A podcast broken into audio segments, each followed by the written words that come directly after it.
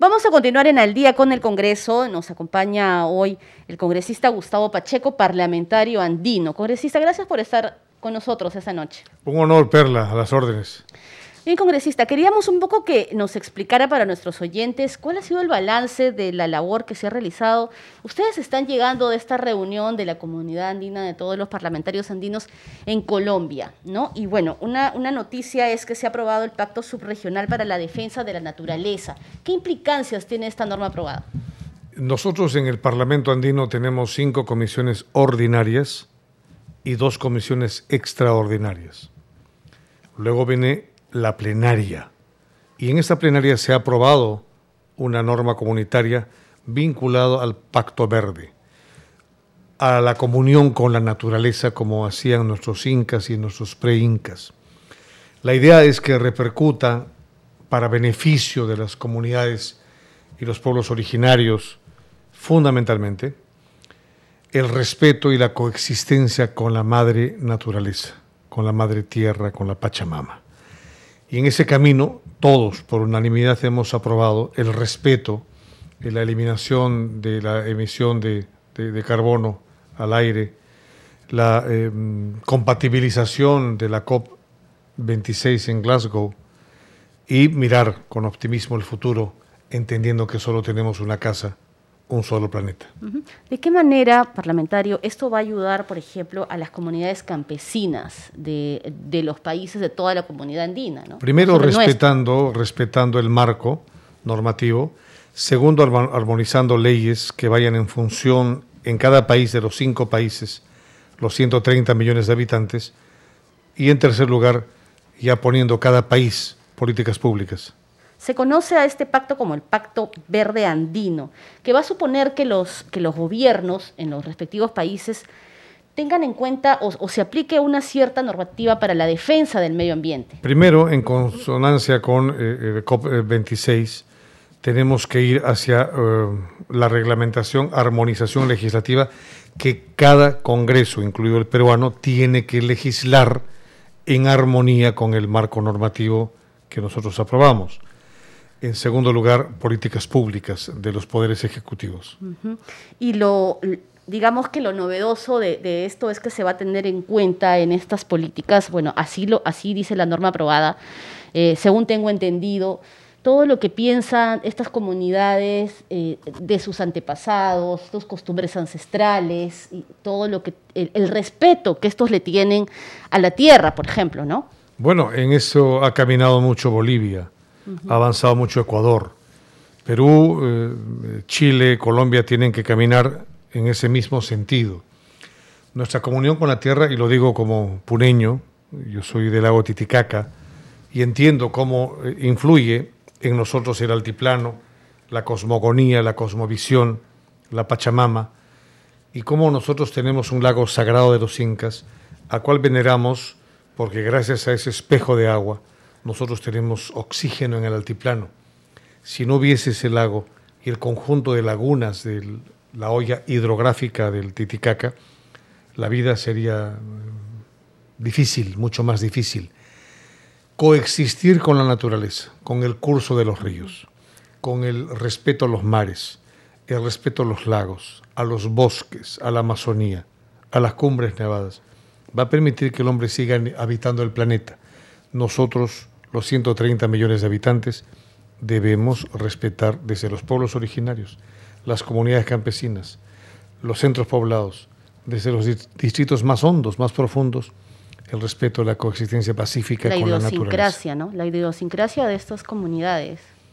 Bueno, eh, se festeja la tierra, se festeja el sol, se festeja la cosecha, se festeja la siembra. Y muchas veces desde la cultura occidental esto se ha visto como una situación al margen de la cultura occidental y al margen de las creencias religiosas.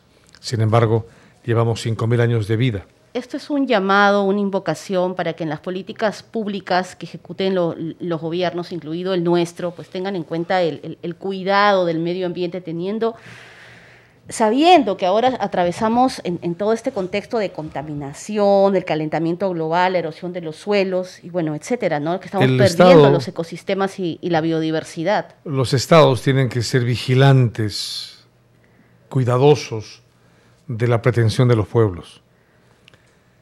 Es perfectamente armoniosa la explotación de las minas con el cuidado de la tierra. Agua y mina es posible en la medida que los estados estén atentos. Las contaminaciones, los relaves mineros contaminan las aguas del lago sagrado de los incas, el lago Titicaca. Tenemos en los Andes, en el altiplano, cantidad de explotaciones mineras, polimetálicas, y sin embargo los relaves vienen por los ríos y desembocan en la olla hidrográfica del lago Titicaca. Todo eso, así como ello en el Amazonas, así como ello en el Pacífico, las tres cuencas, las tres ollas hidrográficas se están contaminando. Basta ya. Congresista, ¿por qué es importante tener parlamentarios andinos, tener esta comunidad de parlamentarios andinos trabajando por, los países de la comunidad, no valga la redundancia? Bueno, es muy sencillo. Tenemos 5.000 años de historia común. Los incas poblaban Colombia, Ecuador, Perú, Bolivia y Chile. Somos los incas. La comunidad andina es la comunidad inca. Lo que estamos intentando es restaurar nuestra civilización, nuestro imperio, nuestra patria andina. Es así de simple lo que hizo Manco Cápac, lo que hizo Pachacútec, lo que hizo Tupac Yupanqui, hasta que Atahualpa perdió. O sea, nosotros tenemos esa visión de restaurar el derecho comunitario. Y por eso estamos organizando un evento los días 9, 10 y 11 de diciembre en Quito, Ecuador. Los invitamos a que cobran el evento sobre derecho comunitario andino. O sea, un solo derecho. Así como la Unión Europea tiene derecho comunitario europeo, un solo derecho, nosotros necesitamos un solo derecho. Soy vicepresidente de la Comisión de Política Exterior y Diplomacia Parlamentaria. Entonces me corresponde dinamizar el trabajo comunitario. Eso es en Quito, Ecuador. Y el próximo año estaremos con el Parlamento de Turquía en Ankara, con el Parlamento Europeo en Bruselas, con el Parlamento Español en Madrid y con el Parlamento marroquí en Rabat. hemos aprobado estos cinco eventos internacionales desde mi comisión y con ratificación de la plenaria, trabajos en los cuales no se entiende el Perú sin Bolivia, sin Colombia, sin Ecuador, no se entiende sin Chile. Somos los incas que hemos vuelto otra vez. Por cierto, ustedes aprobaron también la libre circulación por estos, eh, por toda la comunidad andina, ¿no? El Estatuto Migratorio Andino permite que un boliviano vive en el Perú que un peruano vive en Ecuador o un colombiano viva en Bolivia. O sea, ya igual que un francés vive en España, un alemán vive en otro país, son 27 países, así también ahora ya podemos vivir juntos.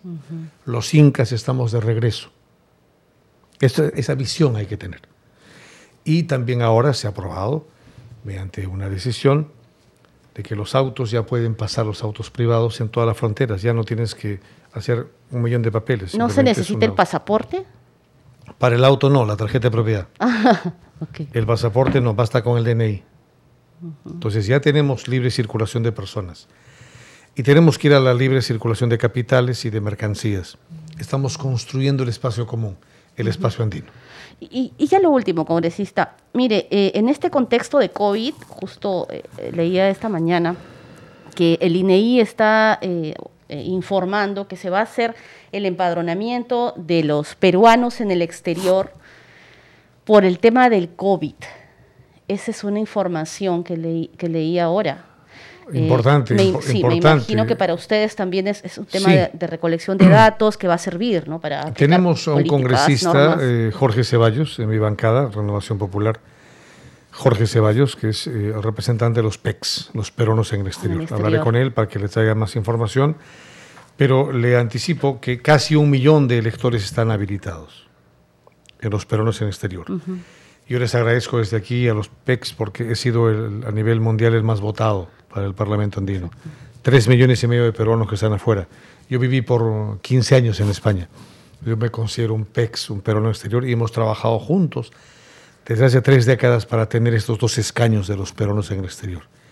Así que eh, me parece bien que el INEI sincere las cifras.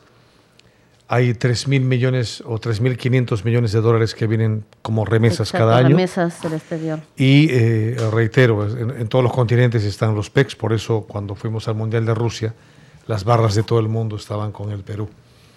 Y en cada continente late nuestro corazón. Como dice ese vals, serás otra vez montaña. Muy bien, congresista. Le agradecemos por haber estado esta noche con nosotros, eh, parlamentario Gustavo Pacheco, del Parlamento Andino, que hoy nos acompañaba. Hasta cualquier momento, congresista. Muchas Muchísimas gracias. gracias. Perla, saludo desde aquí a mis paisanos del lago Titicaca en Puno y a todos nuestros países, los cinco países de la patria andina. Éxitos, congresista.